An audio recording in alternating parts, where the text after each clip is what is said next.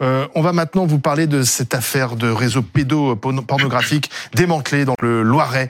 120 victimes, dont 22 françaises de 3 à 15 ans. Les enquêteurs ont infiltré ce, réseau. On va vous expliquer comment avec Dominique Rizet, qui est à mes côtés. Raphaël Grabli également, le rédacteur en chef adjoint de Tech Co. Dominique, c'est un travail euh, de longue haleine qui a été mhm. mené euh, mhm. pour démanteler euh, ce réseau et ça aboutit à l'interpellation de six hommes âgés de 36 à 61 ans. Deux ans d'enquête par une unité de gendarmerie qui est une section de recherche, donc qui prend plus de temps, qui est spécialisée dans la police judiciaire. Deux ans d'enquête. C'est la SR d'Orléans, six hommes interpellés. Ils ont entre 36 et 61 ans cinq Français, un Belge. Ils ont été mis en examen pour pédopornographie, euh, plus pour certains d'entre eux, viol sur mineurs de 15 ans et recours à la prostitution de mineurs pour euh, certains, je vous l'ai dit. L'un d'eux a violé, agressé sexuellement une fillette de son entourage pendant trois ans. Euh, L'un des six était administrateur des deux groupes d'échange de photos et de vidéos qui ont été surveillées pendant deux ans euh, par les gendarmes. Euh, ils échangeaient sur une messagerie cryptée, mais Raphaël va vous le raconter bien mieux que moi, russe. Euh, les cinq autres personnes interpellées sont des membres de, ce, de ce réseau. 120 euh, victimes mineures, dont 22 victimes françaises. Quand on parle de victimes, hein, on parle de, jeunes, de mineurs dont les photos ont été diffusées, photos et vidéos. Et au total, eh bien, il y a 930 000 photos et vidéos qui ont été saisies. Alors, je vous propose d'écouter les explications d'un des enquêteurs qui a infiltré, euh, c'est la section de recherche d'Orléans qui a infiltré ce réseau. On est sur euh, des individus qui créent du contenu, soit directement en filmant les agressions que eux commettent, soit indirectement euh, par notamment la méthode du grooming, c'est-à-dire qu'ils vont se rapprocher d'adolescentes ou d'enfants sur les réseaux sociaux. Ils vont établir un lien, une relation avec eux. Et à partir de là, ils vont récupérer une première photo, une première vidéo, et euh, ainsi de suite jusqu'à les menacer de diffuser euh, les photos, les vidéos si euh, les enfants n'exécutent pas leur demande. Là, on est vraiment sur, un, sur deux groupes qui se partageaient des fichiers uniquement francophones et à très grande majorité français. Alors, ces contenus pédopornographiques, Raphaël Grabli, étaient transmis via une messagerie sécurisée russe mmh. qui s'appelle ICQ.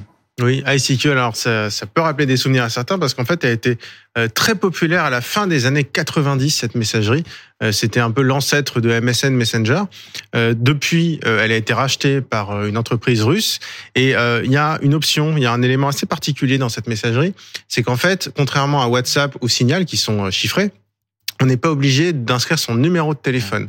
On peut avoir un simple pseudonyme, alors on peut quand même être retrouvé, mais on ne communique pas son numéro de téléphone et donc c'est a priori, si on écoute ce que disent les autorités, un peu pour ça que ce réseau de pédocriminels se serait dirigé mmh. vers cette messagerie, mais ça illustre assez bien la problématique des enquêteurs sur ce type de dossier.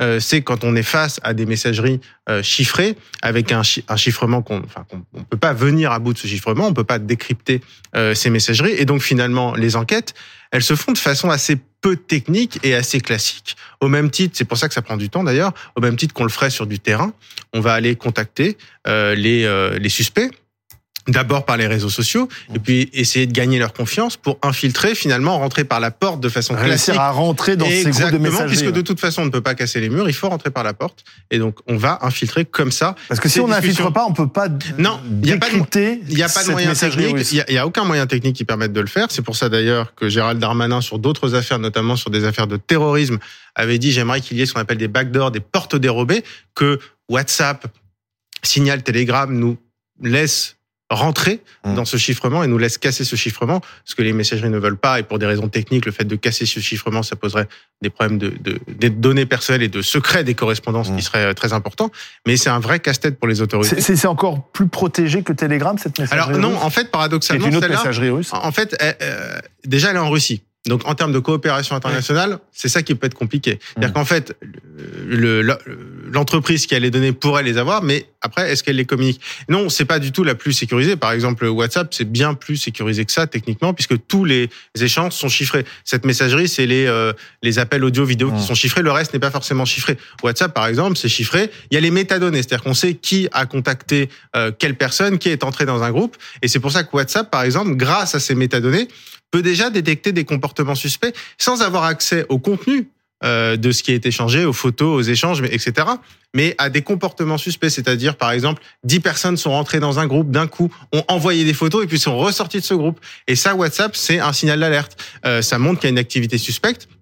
Il y a un chiffre que je voudrais rappeler et qui est assez terrible, euh, et ça c'est WhatsApp qui l'avait donné, euh, 300 000 comptes par mois qui sont suspectés de pédocriminalité par mois, je précise, sont supprimés par WhatsApp. Et ça, c'est ce qui est détecté. Donc il y a tout ce qui n'est pas détecté. On va continuer dans un instant d'en parler avec deux autres invités, une avocate pénaliste au barreau de Paris qui euh, travaille sur ces sujets euh, de protection de l'enfance et puis euh, Laurent Boyer, le président de l'association Les Papillons. À tout de suite.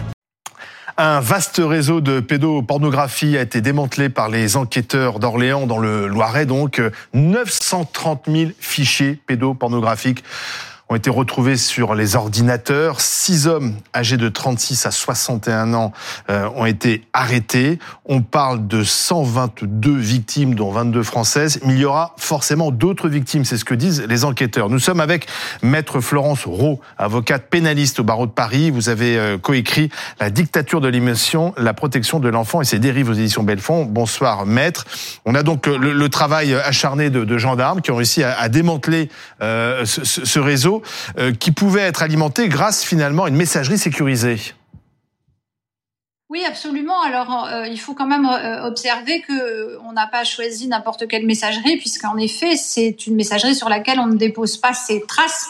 Et donc, c'est quand même le signe aussi que ces personnes, euh, ces, ces, individus qui ont été arrêtés pour l'instant, évidemment présumés innocentes jusqu'à ce qu'on les déclare coupables par ailleurs, mais euh, il faut quand même observer que ces, ces hommes ont, ont, usé de beaucoup de malice et d'astuces et ont essayé de se cacher euh, pour agir, pour agir bien sûr dans l'espoir de ne pas être repéré, de ne pas être euh, suspecté et de ne pas être interpellé. Alors ça, ça a raté, et tant mieux, c'est une bonne chose, et c'est euh, l'œuvre de la gendarmerie qui, euh, comme on le disait sur votre plateau tout à l'heure, a été obligée de travailler un peu à l'ancienne, c'est-à-dire qu'avec des messageries comme celle-là, qu'elles soient basées en Russie ou ailleurs, ou ailleurs d'ailleurs, ça n'a pas beaucoup d'intérêt ni d'importance.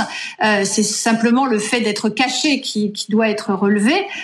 Eh bien, c'est ces gendarmes n'ont pu caler à l'intérieur, c'est-à-dire s'infiltrer d'une certaine manière pour essayer de euh, retrouver des mouvements suspects. Euh, c'est très difficile euh, avec des gens qui se cachent de cette manière et qui sont tout seuls derrière leur ordinateur de d'élaborer une stratégie parce qu'en même temps ils sont même si au final on les retrouve éventuellement en bande organisée selon le code pénal, ils sont pas forcément euh, euh, concertés. C'est souvent des individus isolés dans leur coin qui vont participer à, à ce qu'on pourrait appeler une œuvre collective, encore que je mets plein de guillemets bien sûr, euh, mais en tout cas à une, une de mal, des malversations collectives plus exactement. Alors c'est c'est pas anodin. Il risque pas... il risque quoi aux yeux de la loi, euh, maître? Alors selon les, infractions qui parce que le fait d'aller sur une messagerie, le fait euh, d'aller euh, se promener sur des sites, c'est pas ça qui va les entraîner très loin. Euh, les peines qui peuvent être prévues par le code pénal, parce que notre code pénal français réprime vraiment de façon de plus en plus précise et de plus en plus euh, serrée les infractions commises sur les mineurs, en particulier sur les mineurs de 15 ans, c'est-à-dire qui ont moins de 15 ans, et les peines qui sont prévues peuvent aller euh, en fonction des infractions retenues, de 2 ans à 20 ans, euh, avec des amendes qui peuvent, quant à elles, aller de euh, 75 000 euros d'amende à parfois 1 million d'euros d'amende. En même temps, c'est pas tellement l'amende qui va les arrêter, hein, quel, soit, quel que soit le prix. Ils sont soignés parce que, pardon, mais certains euh, de, des personnes qui ont été arrêtées euh, ouais. étaient connues pour des faits similaires. Euh, on sait qu'il est très compliqué euh, d'empêcher oui. un pédophile de, de, recommencer. Alors il y a l'amende, bon, pas sûr qu'ils pourront la payer. Il y aura peut-être une peine de prison, mais ensuite ils sont remis en liberté et ils recommencent? Alors, ils sont remis en liberté. S'ils prennent 20 ans, ils sont remis en liberté 20 ans plus tard. Quand bien sûr c'est sûr. Après, euh, selon les, les, les, infractions qui vont être retenues, euh, si euh, en, en, règle générale, c'est plutôt entre 5 et 10 ans des infractions qui pourraient être concernées par cette affaire. Hein. Mais si on voit large, ça peut être plus. Cela étant, une fois qu'ils ressortent, quand ils sont condamnés à une peine de prison, ils sont condamnés à une peine de prison. On ne peut pas forcer les gens à se faire soigner. Simplement, il peut y avoir des peines complémentaires et il peut y avoir des. la peine peut être assortie d'obligations de soins. Euh, il est bien évident que c'est pas un individu lambda qui n'a aucun problème dans sa sexualité qui va aller faire ce genre de choses. Hein. Donc c'est d'abord et avant tout des gens qu'il faudrait pouvoir euh, soigner, je ne sais pas, mais en tout cas traiter. C'est plutôt ça le plus important. Euh, vous pouvez toujours prévoir le nombre d'années de prison que vous voulez, ça n'arrêtera pas. Un véritable pédophile de, devrait, sur les réseaux de préférence, et caché derrière son ordinateur, c'est certain.